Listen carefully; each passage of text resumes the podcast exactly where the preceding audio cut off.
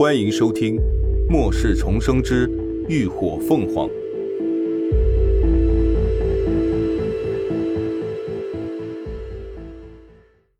第二百八十四集。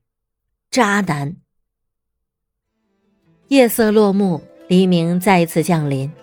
林鸾一行早早在 A 市寻找了一处落脚点，准备等阳光毒辣的白天过后，再连夜赶去辉煌基地。云舒熬了一锅芋头虾米粥，外加一锅子生煎包，米粥熬得顺滑粘稠，香芋切成的小丁也绵软香甜，入口即化，再加上虾皮儿和瘦肉末，味道更是鲜美无比。生煎包也是云舒自己发的白面调的菜肉馅儿，再用小火煎的一面焦黄，撒上芝麻和葱花，放入口中一咬。面皮松软酥脆，肉馅儿鲜美多汁，搭配着清香四溢的咸粥，让人食欲大增。大家都是吃得一脸满足，尤其是对于包子特别钟爱的乐乐，更是一个接一个的不停的夹。云舒坐在一旁，实在看不下去了，见他又要去夹煎包，忍不住伸出筷子敲他，嘴里数落道：“啊，够了啊，你都吃四个了。”别人不要吃的呀！哎呀，妈妈，太好吃了嘛！乐乐眼巴巴的瞅着他妈，伸出一根指头。我就再吃一个，好吗？最后一个，我还没吃饱呢。不行，没吃饱就喝粥去。云舒不惯他，你看人家小木才吃了两个。正埋在海碗里喝粥的小木听到被点名，抬头憨憨笑了笑。乐乐瘪嘴，嘤嘤嘤的哭泣着：“哼，妈，我真的是你亲生的吗？我现在很怀疑。”众人闻言都忍俊不禁：“哦，为了个煎包，你连你妈都不认了是吧？”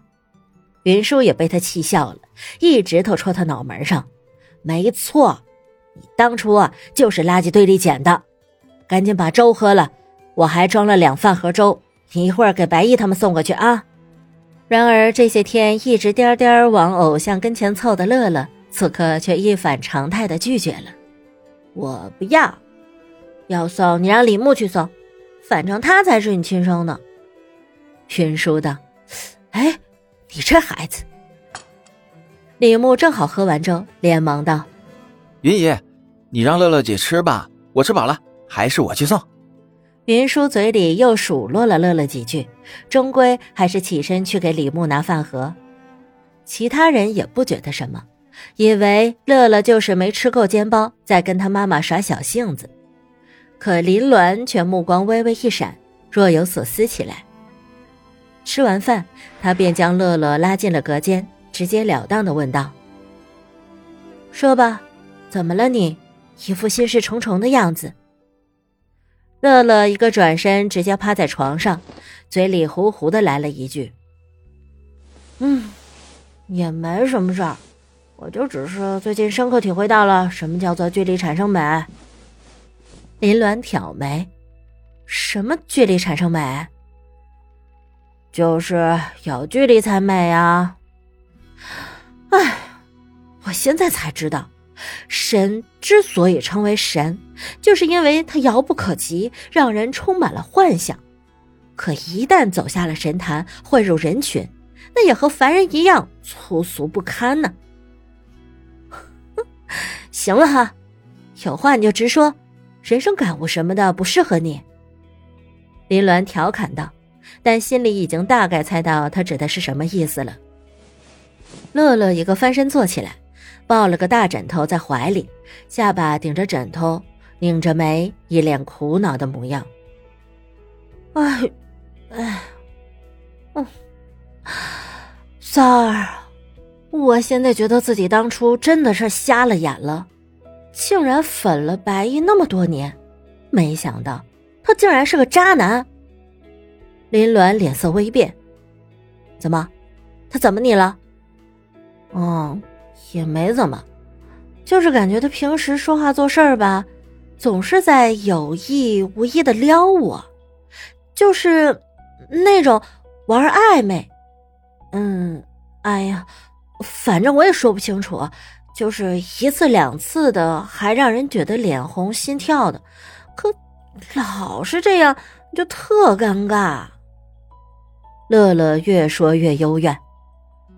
如果是别人也就算了，我还能自恋点觉得人家可能对我一见钟情吧。但黎静姐不是说她是个 gay 吗？那她来撩我什么意思啊？你是没看到她同拜魏明辉看我的那个眼神，跟防情敌似的。我不就粉个偶像吗？至于吗？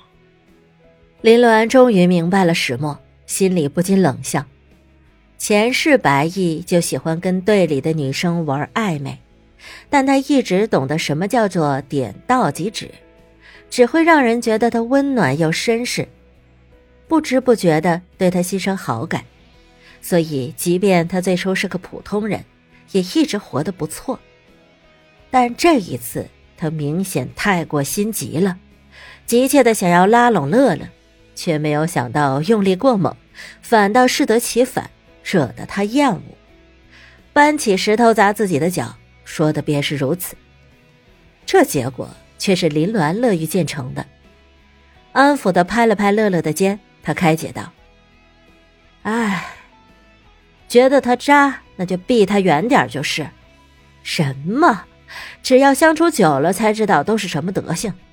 明星也是人呢，在荧幕上看着光鲜亮丽的。”可谁知道他私底下是什么样子？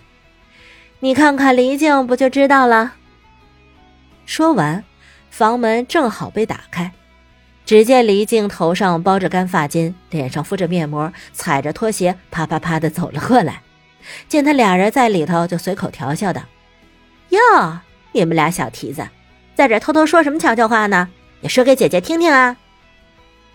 林鸾二人对视了一眼，皆忍不住露出意味深长的笑来。是啊，谁能想到当初荧幕上端庄优雅的影后，私底下却是这么个随性的人。